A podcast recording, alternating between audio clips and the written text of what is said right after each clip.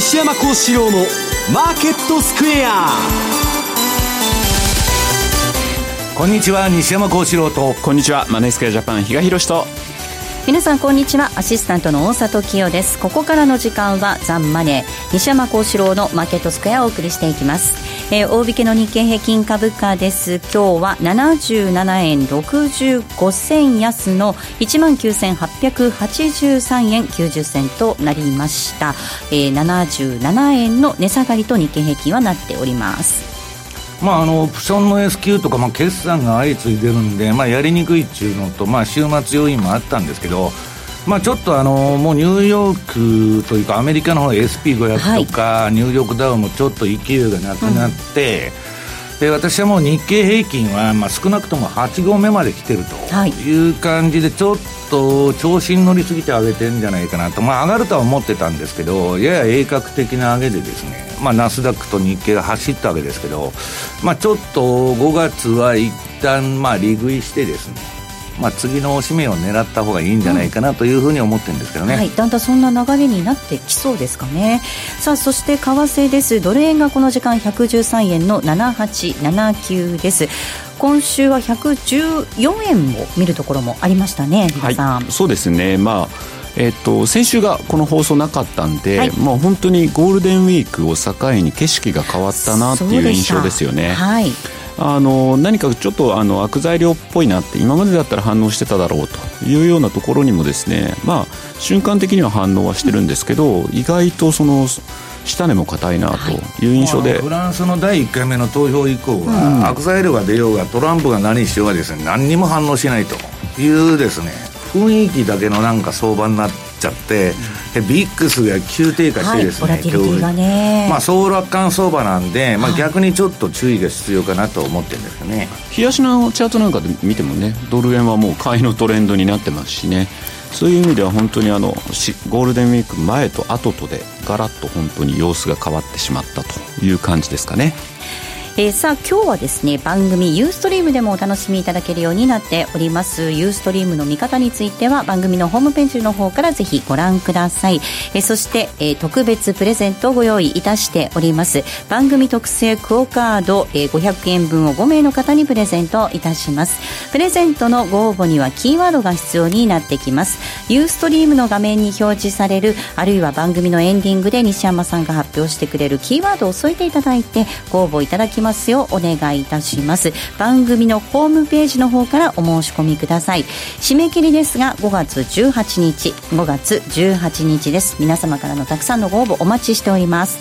また番組ではリスナーの皆さんからのコメント質問もお待ちしています。投資についての質問など随時受け付けておりますのでこちらもぜひホームページのコメント欄からお寄せください。ザ・マネーはリスナーの皆さんの投資を応援していきます。それではこの後午後4時までお付き合いください。この番組はマネースクエアジャパンの提供でお送りします。聞き手の心に語りかける説得力のあるナレーションを学ぶ。響きの良い美しい日本語で話せば思いは自然に伝わります。言葉の素晴らしさにさらに磨きをかけてプロのナレーターにチャレンジしてみませんか？ラジオ日経 CM 番組ナレーターカレッジでは第55期6月生を募集中。スタジオでの無料体験レッスンにぜひ一度ご参加ください。お問い合わせは「ナレーターカレッジ」をインターネットで検索。ホームページからどうぞ。毎週月曜夕方4時からは「毎度相場の福の神10ミニッツ」相場の福の神こと証券アナリスト藤本信之さんが独自の視点で旬な企業をピックアップ。藤本さん次回の放送ではどちらの銘柄をご紹介いただけますか？えー、次はですね東証マザーズ銘柄。ごめんなさい。コマーシャルの時間もう終わりです。詳しくはオンエアを聞いてください。月曜日の夕方4時にお会いしましょう。ほなまた!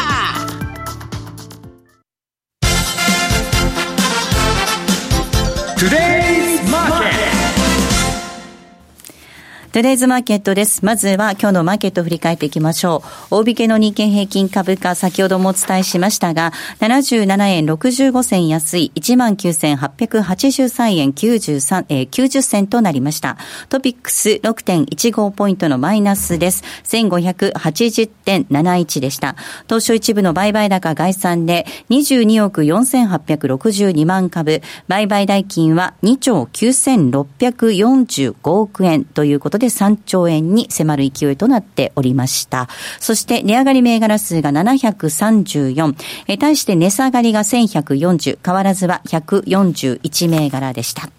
え業種別の騰落率確認します。業種別見ていきますと今日は33の業種のうち12業種がプラスとなりました。上げ幅大きかったのが、え石油、そしてサービス、小売、陸運。一方、下げたところで下げ幅大きかったのが、非鉄、そして不動産、ガラス、輸送用機器などとなっています。新高値を取った銘柄、銘柄、東証一部で新高値となった銘柄は、今日は東証一部で165銘柄ありました。一方の新安値銘柄なんですが、こちらは22銘柄となっています。え引き続き企業業績発表、えー、続いておりますが、3時以降、引け後に、えー、開示情報を発表したところ、いくつかご紹介します。まずは、8801の三井不動産です。えー、前期の決算発表しました。前期売上高が8.7%増、営業利益14.9%増、経常利益が20.3%増、そして純利益は12%増ということで、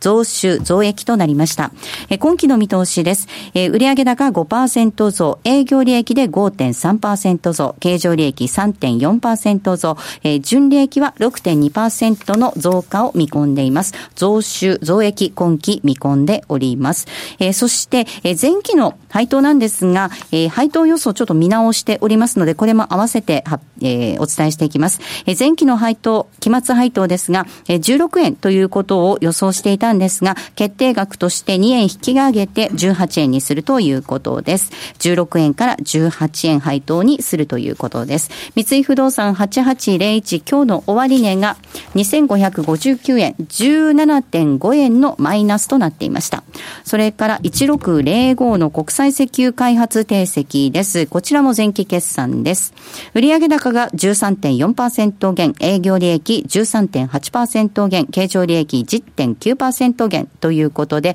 えー減収、減益でしたが、えー、純利益については175.2%増ということです。えー、今期の見通しです。こちらが売上高3.5%減、営業利益が9.9%減、経常利益で1.5%減、えー減収、減益、今期も減収、減益を見込んでいますが、え当期純利益については、え1.8%増の470億円を見込んでいます。え既存プロジェクトにおける原油、ガス販売量の減少などにより、通期で減収の見込みになるということです。今期減収の見込みです。1605の国際、えー、定石なんですが、今日は5.5円のプラス1111円となっていました。もう一つだけ行かせてください。えー、日立なんですが、こちらも前期発表しています。えー、6501です。売上高、えー、8.7%減、えー、そしてで、えー、10、税引き前の当期利益が9.3%件、えー、当期利益が14.7%増、えー、当期利益は14.7%増、そして当、えー、親会社株主に帰属する当期利益、こちらが34.3%増の2312億円となっていました。今期の見通しです。こちらについては、えー、現時点では開示をしていないということです。えー、現時点では開示をしておりません。日立の、えー、前期決算発表しました。えー、ご紹介していきました。6501の日立なんですが、今日の終値、7.1円安の、えー、624.6円でした。えー、続けて為替の動きも確認しましょう。ドル円、この時間が113円の7475です。ユーロ円が123円の5763、そしてユーロドルが1.086467での動きとなっています。では、マーケットのポイント、比嘉さんからです。はい。えー、っとですね、ちょっと振り返ってみたいと思うんですけども、まあ、ゴールデンウィークで先ほどですね、えー、景色が変わったというお話ししたんですが、まあ、そんな中にあって、ちょっと私気になったのが、えー、ビッグ指数ですね。今日、まあ、あの、ちょっとその、チャートも持ってきたんですけど、はい、実は5月の1日だったと記憶してるんですが、そのところでですね、ニューヨーク時間に初めて、えー、一時10というですね、はい、節目を割るという場面がありましたと。で、その後実際のところですね、まあ終値でも9台というようなところもですね、あってですね、まあ未だに低い水準のままではあるんですが、実は私その5月1日に引っかかったっていうのが、2007年以来の低水準に、はい、っていうような記事があったんですね。で、2007年？ん？と思って、ちょっとその時のですね、マーケットを確認してみたところ、実際1月に2回、で、2月にもう1回こう割る場面場面があって、で、そこからですね、一旦ちょっと調整的な動きが入ってるんです。で、それ落ち着いたなと思った時に、その8月、パリバショックというのがあったなというのと、常々西山さんがこの番組で言っている7の年っていうのが脳裏に浮かんでですね、だからそっからやっぱりちょっとこの水準ってかなりやっぱいいとこまでやりすぎてるのかなと。市場が西山さんも先ほどおっしゃってた総楽観と。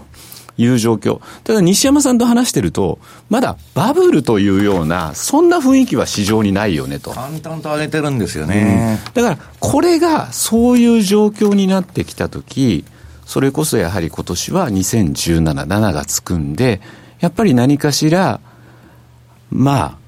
あ、ハプニングが起こるのかなというようなところを想定してて、はい、あえてこういう時だからこそですね、ちょっと慎重に、利食いをするなら利食いを進める、ストップをこういう時って、また、もう入れなくても大丈夫でしょみたいな。そんな雰囲気になりがちなんで、どちらかというと、いつ何時何が起こってもいいように、こういう時だからこそちゃんとマネージ、リスクマネジメントをしましょうねと。いうところをですね、まあ、ちょっとその間、あの、ゴールデンウィーク期間中に出したレポート等々でもですね、まあ、お伝えしてるんですけど、あの、まあ、今のところ何も起こってない。だからいいんじゃない？っていうのではなくてですね、まあ、ちょっとそこはですね、常に意識をしていただきたいなと。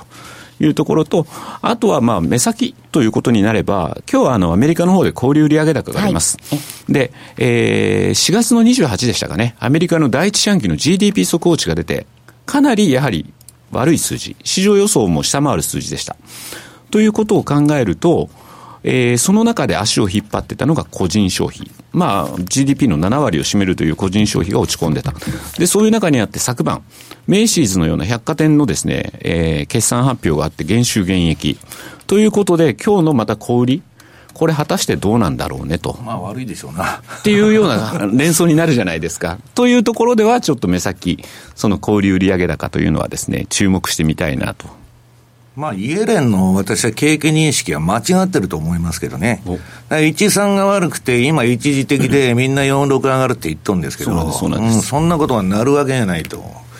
いう気がするんですけどね。だからそういう中にあってもよく西山さんと話してるのが、本当にそれで大丈夫なの？これからじゃあ利上げどんどんしていったら、今、ただでさえあれですよね、住宅だってそんなにいいものにはなってないし、自動車も売れてないでしょと。結局それってやっぱり個人の消費っていうのが、もうやっぱり落ち込む。今までがあまりにもゼロ金利だったんで、それを前倒しでやってただけでしょと。重要な先食いですね。っていうような話もしてるんで、ちょっとそういう意味で目先そこら辺は注意注目してみたいなというふうには思ってますね。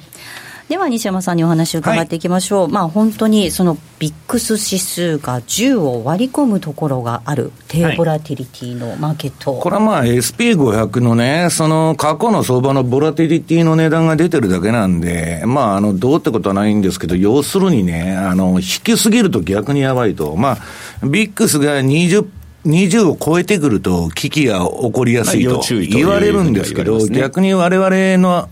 間ではですね、低すぎるとやばいと。要するに総楽観ですから、下げの準備ができてないということなんです。要するにオプションのボラテリティが下がってるということは、プットオプション買う人もいないし、何もいないと、準備ができてないということの、まあ、調査なんですね。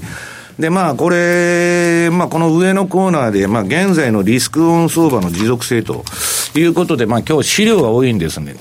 多いんで、まあ、パッパッパッとやっちゃいたいと思うんですけど、はい、まずこれ、あの、ユーストなんでね、えー、チャートを出してもらって、上海総合指数。はい。これも上海は、えー、この日経だとかナスダックが走ってる一方で、急落相場ですね、これ。ずっと売りトレンドですよね。えー、で綺麗な売りトレンドがもうこれ、あのー、発生しまして、特にあの、黄色いね、S となってるマーク、これはまあ強いトレンドだと。で、これはですね、今あの、皆さんもう中国がまたあのバブルが復活してまして、えー、あの例のピアツーピアのネット金融とかね、まあ不動産バブル。凄まじい。で、あの、日本の狂乱のバブルと言われた80年代後半を超える、えー、住宅バブルで、上海の郊外でですよ、年収の20倍と。はい。私は昔銀行員に聞いてたのは、適正な不動産価格っていうのは年収の3倍だと。まあ、欧米で言うと、まあ3倍から高くても5倍だと。うん、20倍なんていうのはですね、返せない金額ですよ。普通の、その、まあ日本でいうサラリーマンとか労働者払えない。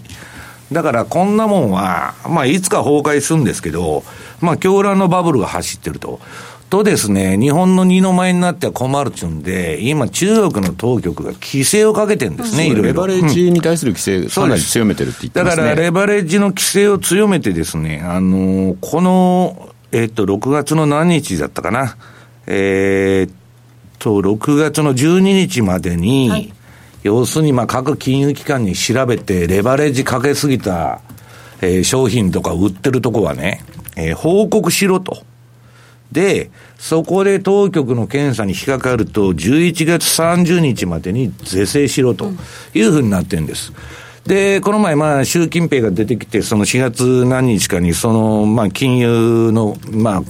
バブルのですね、ちょっと、戒めみたいな発言をしたもんですから、これは墜落してると。で、中国は一産の景気がいい、いいと。言われてたんですけど、まあ今週日経新聞の前田さんがまあコラムで書いてたんですけど、4月になって急におかしくなってきたと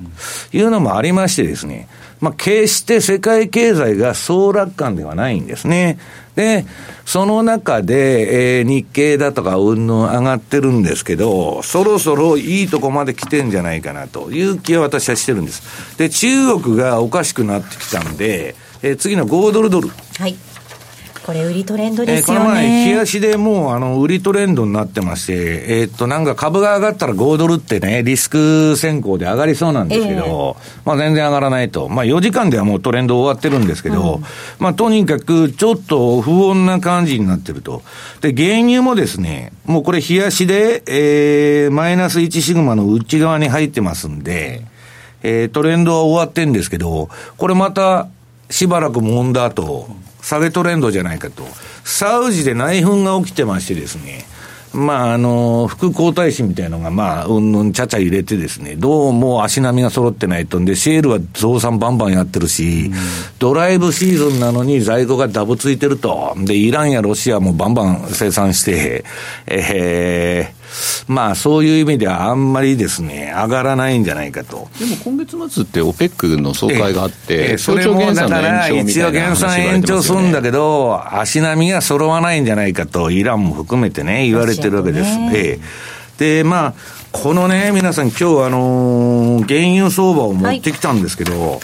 これは史上最高のトレンド相場。まあ、ここ1年、2年、原油のトレンドっていうのは、すごい循環的に、あの、買いトレンドでも売りトレンドも発生して、まあ、非常に儲けやすいと。で、これはね、たまたま今日の後のコーナーでもやるんですけど、何時間足で西山さん取引してんですかと。いろんな足、日足から5本足からいろんなこと言われてますけどと。はい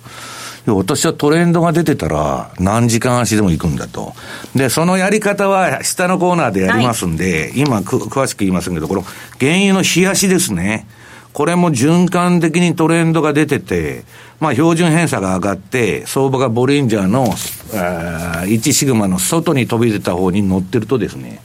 まあ異常に儲かると。で、次は4時間足。これも綺麗なトレンドで1時間足。で、30分足、15分足、5分足と。で、これね、なんでこんなこと言うかちょっと、まあ、比嘉さんからもね、えー、原油が下がってるって、あの、ゴールデンウィーク中にメールが来たんですけど、えー、これもうラリーが原油が下がると、あの、ラリー・ウィリアムズが言ってましてですね、私は今、もうそれまで下がってなんですけど、そのトレンド相場に乗ってたんです。で、ゴールデンウィークの相場、その後、すごいいい相場が出ましてですね、これそ、まあ、あの、冷やしとか4時間は直近のチャートなんですけど、この1時間以下はですね、はい、そのゴールデンウィークの時の、えー、足が出てるんです。ものすごいトレンド相場で、うんこれはたまらんのこの、ここの下げっていうのはね、あるファンドが、持ってた原油のポジション全部ぶん投げたんです。全部売り払ったという噂が嘘か本当か知りませんよ。まあそれはだからね、アルゴリズムに、最初の反応は、ええー、まあ、あの、文言で反応してね、売られたとか言われてるんですけど、まあそれはともかく、こういう商品市場の流れとかね、中国の流れとか見てると、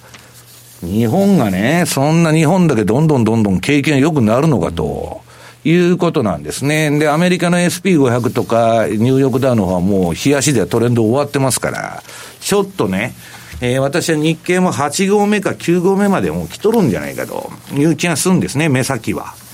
で、えー、次はニューヨークダウ。はい。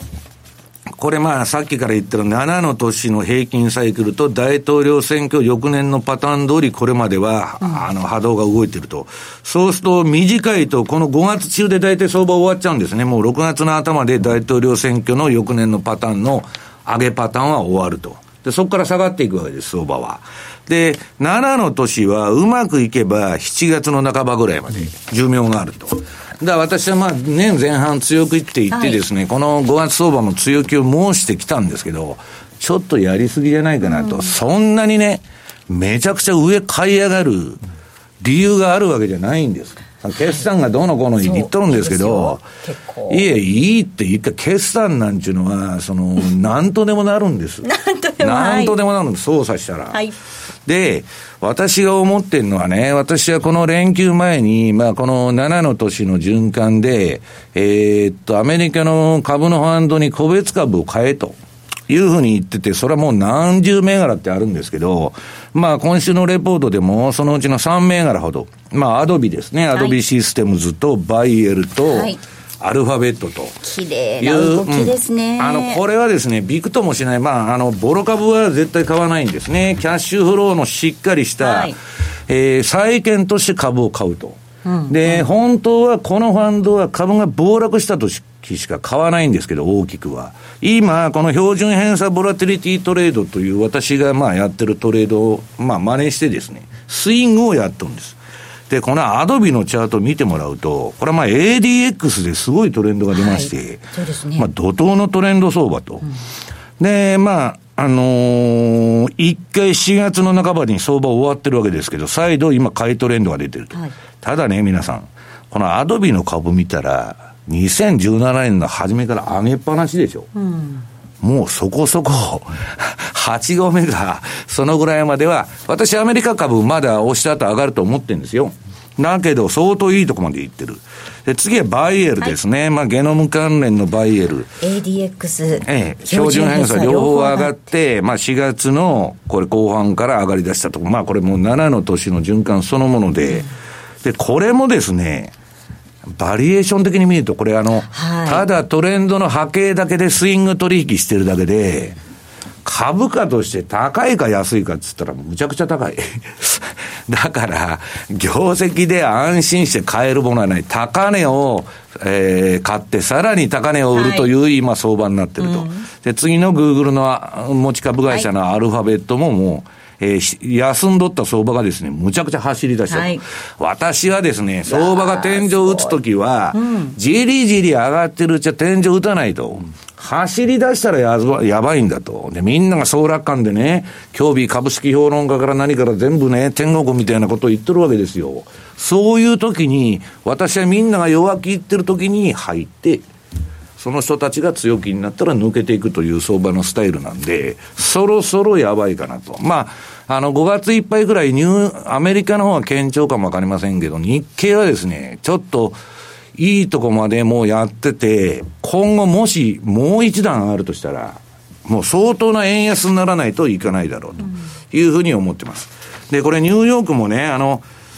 これチャート、日足、あ、週、週足からですね、はい、えー、日足、4時間足、30 1時間30分、5分。これ全部黄色のね、丸で囲った部分が、えー、26日の標準、あ、26のパラメーターの標準偏差と、あと ADX は8と14。まあ日本出してるの14だけでもいいんですけど、日本で十分なんですけど、それが一緒に上がってる局面を狙うと。それがトレンドの発生のシグナルだと。で、一緒に上がってる時は相場がトレンド相場に発展する、まあ、そこそこ大きなトレンドになる可能性高いということで乗ってるわけですね。で、まあ、非常にうまい循環になってまして、株というのは、あの、最もトレンドが出ない商品なんですけど、まあ、今年はですね、日経平均も、ニューヨークダウも、ダックスも、えー、みんなうまい循環が続いているというのが今の相場なんですね。はいえー、すいません、ここで一つちょっと訂正をさせてください。先ほど日立の、えー、前期の決算私お伝えしたんですが、今期見通しお伝えしておりませんでした。今期の見通しなんですが、売上収益が1.2%減、えー、そして当期利益が19.8%増、えー、当期親会社株主に帰属する当期利益が29.7%増の3000億円を見込んでいるということです。6501の日立、えー、今期は減収増益を見込んでいます。ここまではテレーズマーケットをお送りしました。杉村富夫 CD マガジンの定期購読をご存知ですか？毎月の CD マガジンはもちろん、特典として第1、第3水曜日には杉村さん執筆のレター情報をお送りします。6ヶ月コースと1年コースの2種類をご用意。単品でお求めになるより断然お得です。お申し込みお問い合わせは、電話03-3595-4730ラジオ日経通販ショップサウンロードまで。 Zen Class in English。大好評実施中の禅のワークショップに英語クラスが登場です。ただひたすらに座る。シンプルで美しく奥深い修行の体験。あなたも英語の指導で禅のマインドに触れてみませんか？お申し込みお問い合わせはラジオ日経英語で全入門をインターネットで検索。ホームページからどうぞ。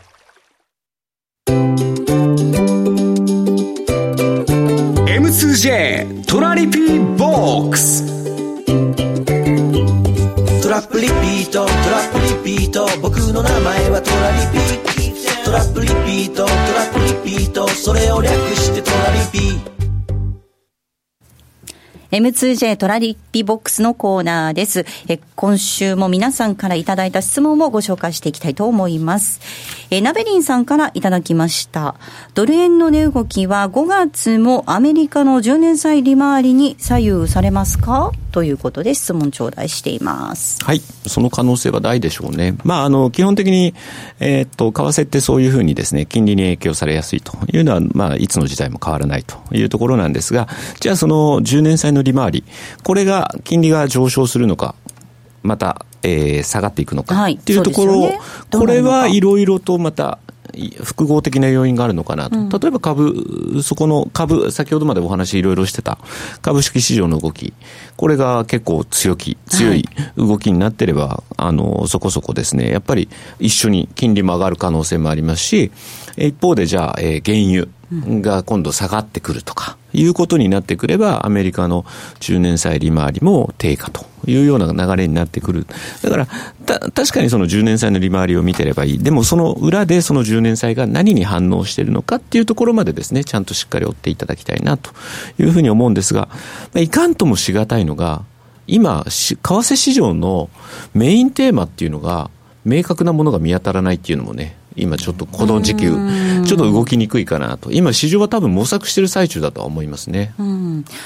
まあ確かにあの、一時期はね、金利の動向、金利の動向ということで、その FOMC がどう動いてくるのかなんていう話もありましたけれども、なんかね、利上げもね、もう。ドル円の日中の動き見てるとね、ほとんど米債と連動してるんですよ。うんでね、米債が、まあ、あのー、ちょっと持ち直したとか言われてんですけど、その2.6いくつまでいったレベルからいったらかなり下がっちゃってる。はいでもガンドラックとかはね、その金利が下がるんだって言っとるんですね。で、私はさっき、イエレンの景気認識間違ってるっていうのはですね、えー、彼女がこの前 FMC の、なんだっけ、えっと、5月に出したなんか発言かなんか読んでると、かなり景気に対して強気なんですけど、うん、これはまあ景気の末期によくある、あれで、あの人あの、まあ、あの、FRB の連中っていうのはいつでも間違えるんですけど、2007年のね、例のその、先ほど比嘉さん言ったパリバショックだとかね、あの、ベアスタンズの問題の時も超強気だったんですよ。で、金利締める締めると。言って失敗したんですけど、私はね、あの、FRB が金利の引き締めを急ぐようだと、なんか相場が感触を起こすような実体経済はですね、もう借金付けで成り立ったゼロ金利、あるいはマイナス金利バブルだったわけです。だからそこがね、えー、利上げによって何も影響を受けないなんてことはないと。ただ今の時点では、今すぐその、それが起こるかどうかというのは、あれですけど、私はどちらかというとですね、米国の金利はですね、ちょっとここから上がりにくくなるんじゃないかなと思ってんですね。うん、そうなると、ドル円の上値もそんなには伸びないと。うん、いくら暴走したって117円ぐらいだろうというような形なんですね。まあ、下も107、8円が硬いんですけど、だからまあちょっと、そういう意味では、中途半端な、えー、気迷い症状の市場になっているというふうに思いますけどね。さあ、そして先ほどのトゥデイズマーケットのコーナーでも CFD のチャート皆様に見ていただきましたが、比嘉さん、6月に東京で CFD のセミナーがあるということですね。そうですね。あの、また今年もやってますけれども、また CFD のセミナーを6月3日、でですね、えー、福永博之さんをお招きしてというような形でですね、はい、お届けしてまいりたいと思いますんで、はい、まああの、ゴールデンウィーク、先ほど来からゴールデンウィーク、ゴールデンウィークの話をしてましたけど、ゴールデンウィークの時って現物市場ってマーケットお休みじゃないですか。うん、その一方でずっと株価指数 CFD は動いてて、そうでした。だから結局、あの、現物のマーケットって、ゴールデンウィーク明けにドーンって大きく跳ねてたんですけど、うん、その前から CFD は動いてたと。いうところではですね、非常に面白い金融商品ではないかなというふうに思ってますね。はい。えー、6月3日土曜日です。スタート時間が13時、午後1時からになります。ビジョンセンター東京5階ビジョンホールにて、えー、開催となります。えー、CFD 運用力向上講座ということでお届けします。詳細なんですが、ラジオ日経のホームページトップのところに、えー、セミナーの、えー、欄がありますので、そちらの方のリンクをクリックしていただいてご応募いただきますようお願いいたします。皆様からのたくさんのご応募お待ちしております。ここまでは M2J トラリピボックスのコーナーでした。西山幸四郎のマーケットスクエアリスナーにおなじみの FX 会社マネースクエアジャパン。独自の発注管理機能トラリピと充実のサポート体制で多くの FX 投資家から選ばれています。今回そのトラリピがさらに始めやすくなる新しいサービスが始まりました。その名もトラリピフルサポートプログラム。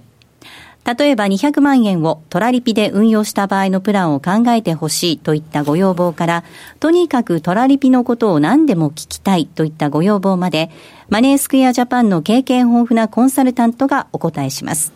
これまでトラリピに興味はあったけれど、まだ始められていない方の第一歩を、トラリピ専門のコンサルティングプログラムで応援します。トラリピフルサポートプログラム、ぜひご利用ください。詳しくはトラリピサポートで検索。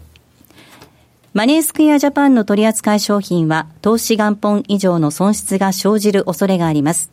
契約締結前交付書面をよくご理解された上でお取引ください。金融商品取引業関東財務局長金賞番号第2797号。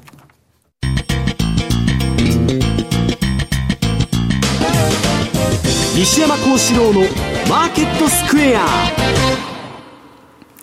さあ、このコーナーではマーケットの見方について西山さんにいろいろな角度で教えていただくコーナーです。今日のテーマです。日足、1時間足、5分足、どのタイムフレーム、時間枠で取引するのか、どの時間帯から相場を見ていけばいいのかということで聞いていきたいと思います。はい、これあの、この前ね、あるラジオのリスナーの人からあの質問を受けたあれで、はい、まあディレクターが今日やってと。で、まあ非常に興味深い、この、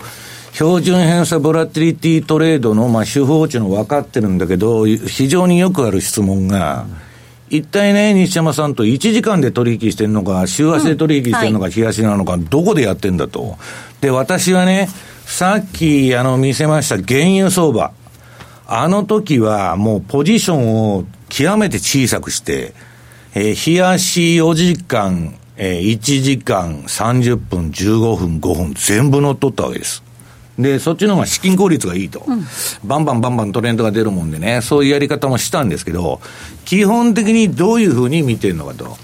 で、今、大里さんに聞いてたら、私は最初に1時間見ると。はい、うん、主戦場が1時間でございます。で、1時間から30分見て、はい、えー、15分、5分と小さいので降りていくと。はい、で、これはね、相場というのは、見る時間枠、タイムフレームのチャート見て、週足見てるのと、日足見てるのと、5分足と、日足は弱気なんだけど、うん、売りなんだけど、5分足は買いとかいうのがよくあるんです。はい、だから、それぞれのタイムフレームで見てよくて、これは個人の自由なんですね。だから、大阪さんみたいに1時間以下しかやらない人は、1時間から5分まで、見てたらいいんですけど、必ず長い時間から下に降りていくことが大切なんです。対局見て消極まで降りるという見方なんですね。で、まあ実際にね、えー、私がどうやってるのかと。はい。で、私が最初に見るのは週足なんです。週足。はい。で、週足なんか見てたって、週足で別にトレードガンガンやるわけでなくて、シグナルもそんな出ませんので。全体像をつかむんですね、はい、ここでね。で、それがですね、えー、22ページの日経平均 CFD の週足と。はいこれ見ると、うん、標準偏差が調整過程ですね。青いラインがずっと下がってて、そうすると今動いてる動きっていうのは、上げたり下げたりジグザグやっとるだけで、週足というフレームで見ると、トレンドは出てないわけです。はい、で、この今垂れてる青い線が、こっから底倍から持ち上がってくると、週足にトレンドが出ると、相場が大相場になる可能性あるんですね。で、そこが、本当の相場の醍醐味というかですね、その前に上がってるとこあるでしょ？はい。このあのチャートで黄色の丸がついて、3本の、2本の ADX ラインと、えー、標準偏差が一緒に上がってる。これ大相場じゃないですか。うん、こういうのが本当の相場の醍醐味なんですけど、今の相場というのはね、週足は調整してるんだと。で、次に日足。はい。日足見ます。これまあテクニカルの詳細が全部ここに書いてあるんですけど、まあ株ですんで唯一あの、他の商品は全部21のボリンジャーバンドのプラスマイナス1シグマを使うんですけど、株だけ0.6シグマ、はい、個別株と株価インデックスは。はい、で、えー、下がですね、標準偏差の26と、ADX の8と14というラインが出てるわけです。これ、冷やしね。と、今の相場というのは、この3本のライン全部一緒に低い位置から上がって、はい、買いトレンド出て相場が21のボリンジャーバンドのプラス0.6の上でずっと相場やってるわけです。うん、このトレンドに乗ってないっていうのはもうトレンドフォロワーとしてダメなんですね。必ず買わなきゃいけないストップを置いて、局面で。で、今相場が走ってると。ところがね。はい。週足でさっき言ったように調整相場でしょ？はい。こ、ここで冷やしが出ても、そんなめちゃくちゃなですね、2万3000円とか、そういう相場になる前に、一回調整してからしか上がらないっていうのが、週足見てるとわかるわけです。うん、で、このね、皆さん、標準偏差の位置を見てください。これ、あの、直近までの、まあ、今日のあの、足は入ってないんですけど、えー、昨日の夜中の、これ3時か4時頃に出してますんで、高い位置にあります、ね、えー、かなり、うん、あの、直近までのチャートなんですけど、この前のあのトランプラリーの大相場、うん、これの標準偏差のピークと同じぐらい上がってるじゃないですか。これが私は相場はもう8合目か9合目まで来とるということなんです。ボラティリティレベルが高すぎる。はい、で、こっからさらに上がると思って買った時には、失敗した時に、こんなボラテリティレベルの高いとこ買ってたら、えらい目に遭うという可能性があるわけですね。だから私はこんなとこから入らないと、今みんなが強気になってきたんで、どこで降りようかなということを考えているわけです。はい、それはテクニカルに裏付けされてると。で、次に4時間足。はい。これもですね、あの黄色い丸で囲った部分がその3本の線が一緒に上がっとるとこなんですけど、これはもう、買いトレンドが、目先はピークアウトしちゃって、はいね、ADX も2本とも下がってる。はい、調整相場もう力がないんです。はい。そうすると4時間がこういう形になってるってことは、皆さんよく考えてください。冷やしも間もなく終わってもおかしくないと。うん、4時間足が6本なら並べば1日分になりますからね、それただね、それで確実に終わるかどうかは分かりませんよ。4時間がまたここから買いトレンドが出てくる可能性あるんで、なん、とも言えないんですけど、ちょっとやばくなってきたと。うん、で、次に1時間。はい。これ見ると、えー、下げトレンドになってる。逆に。あ、本当だ。昨日の夜の時点で。本当だ。まあ、あんまり形は綺麗じゃないんですけど、えー、もう力はないと。はい、トレンド出そうな感じですね。えー、もう出て出てるって見ていいんですか、えー、で、その下の30分足見てください。はい、これもう完全な売りトレンドになってるわけです。だから、えー、っと、この黄色い丸で囲った部分、皆さん、要するにその3本の線、日本でもいいんです。14の ADX と、えー、26の標準偏差。これが一緒に上がっとるときは、トレンドの大きくなる、まあトレンド相相場になる確率が高いポイントなんで、必ずストップを置いて乗っていくと。うん、で、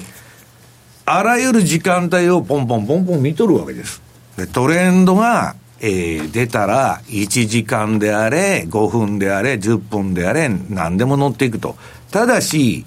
5分足でやってても、そんなに値幅は出ませんから、まあ、それはもうデートレッドというか、スキャルピングみたいになっちゃうんですけど、はい、まあ、とにかく、あの、取引手法というのはね、私はこれ一切最適化してないわけです。もうパラメータ全部固定してるわけです。うん、で、原油の取引でも株の取引でも為替の取引でも何の商品でも使えて、で、どの時間枠、1時間でも5分でも、週足でも日足でも同じことをやっとると。だから、一番大事なことはですね、えー、自分のやる、うん、定点の時間帯を得意な時間帯というのを持つのがね、必要なんですけど、私は今年の相場に関してはずっと年初から言っとるように、4時間以下を中心にしてると。日足はね、今トレンド出てるんですよ、むちゃくちゃ。出てるんですけど、これまではもう休んどったことが多かった。ナスダックも日経も休んでて、今わーっと休んでた分エネルギー溜まってるから、冷やしに出たと。それ乗ったらいいんです、冷やしに。だけど、冷やしで休んでる期間、何にもすることありませんと。なっちゃうと困るんで、4時間から、えー、30分から何から全部やってるということなんですね。だから私は、そのどの時間帯で取引するということが重要じゃなくて、トレンドが出てる商品、トレンドが出てる時間帯を常にチャートをウォッチして、はいうん、えー、どこで出てるのかというのを探していうことなんですね。ドル円も見ていきませんか？はい。で、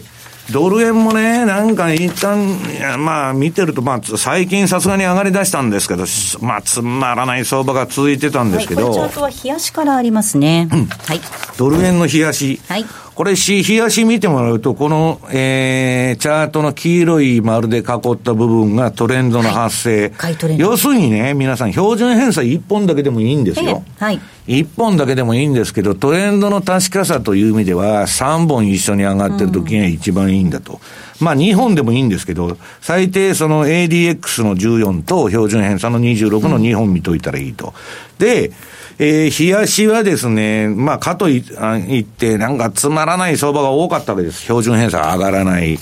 ところがね、目を4時間に転じると、これ直近のチャートですよ。何も儲かっとるところを持ってきてるわけじゃなくて、直近の今日の夜中までのチャート。しょっちゅうトレンドが出るじゃないですか。で、それに全部乗っていくと。で、次に1時間。1時間も、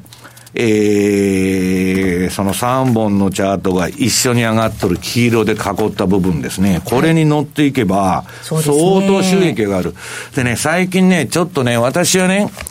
えっと、割とアルゴリズムトレードも一番多いのが、1時間足でのトレードシステムってすごく多いんですよ。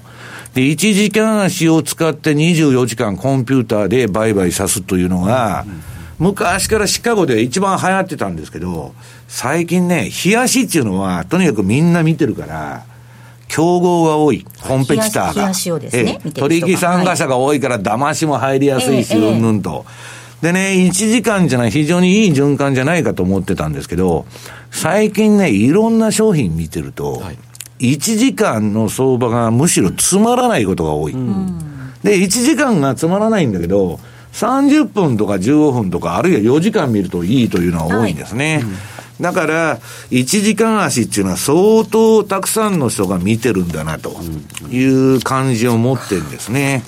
別にあれですもんね、そしたら別の通貨ペアのチャートをまた見ていけばいいはい、いいわけですしね。ただね、その一つ言えるのは、取引時間枠が短くなるほど、抜ける値幅も小さくなる。そうですね。ええ、はい、で長、長い取引時間枠でやってるっていうことは、皆さん、それだけリスク取ってやってるわけです。うんはい、だから、週足でトレンドが出たからっつって持ってたら大暴落して、1シグマの中に割り込んじゃったと。で、結構損しましたっていうのはあるわけですけど、5分でね、えー、ボリンジャーバンドの1シグマないしは0.6の中に潜ったからって切ってても、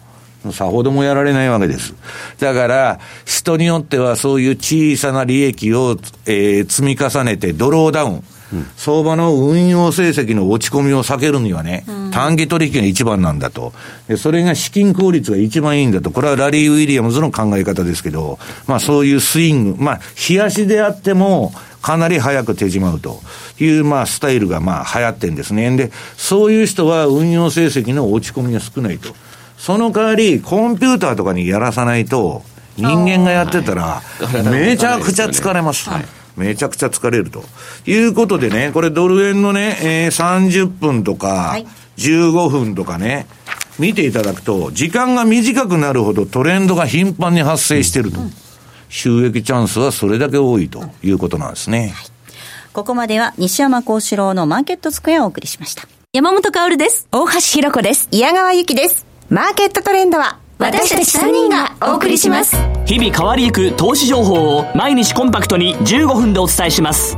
マーケットトレンドは月曜から金曜夜6時、トコムスクエアから公開生放送。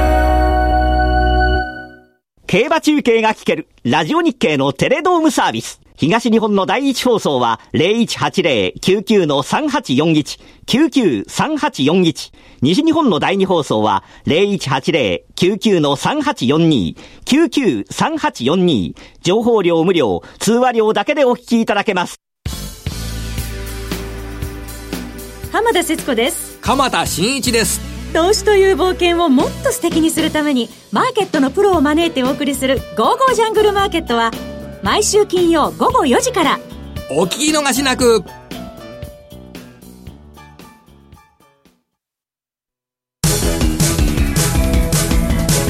M2J マーケット投資戦略えー、では、マーケット投資戦略のコーナーです。来週に向けての投資戦略です。比嘉さんお願いいたします。はい。ダックスです。いや、でもね、いいね。冗談抜きに、本当にあの、たまたま今日西山さん日経平均のお話はされてたんですが、はい、ダックスも負けず劣らずずっと買いトレンドが出てるっていうのも事実なんで、うん、まあ、あの、ちょっと先ほどのコメントの中になかったんで、はい、ちょっと最初にひと一言付け加えましたけど。い。ろいろ見てほしいですよね、うん、それ以外だとやっぱり、まあ、ドル円なんでしょうね、というのがあって、で、例えばですね、あの、日経平均が上がる下がるとかっていうのと、あとドル円のエンベロープなんか見てて、面白い、あの、大体2%のところを超えていく。円安が進むとか、そういうふうになるとまた日経も上がりやすいとかですね、あの、そういうような関係性もやっぱり見て取れる部分もありますんで、実はそういうのと絡めて株も見ながらドル円でどうなると。例えば今だと114円の91ぐらいかな、プラス2%。ちょうどまた115円の節目の手前ぐらいでと。そこを抜けていけばまあ本当に日経平均もね、もう一段上がっていくということになるんでしょうけど、まあ、その辺をですねいろいろと見比べてみるっていうのもあの面白いのかなというふうに思ってます、はい、ここまでは投資戦略お届けしました。では西山さん最後にキーワードお願いいたします、はい、えー、キーワードは初夏です。初夏。はい今週のキーワードは初夏です。こちらを添えていただいてご応募いただきますようお願いいたします。えではお送りしてまいりました西山幸四郎のマーケットスクエアお別れの時間です。今日ここまでのお相手は西山幸四郎とマネースクエアジャパン比嘉宏と。大里清でした。さようなら。この番組はマネースクエアジャパンの提供でお送りしました。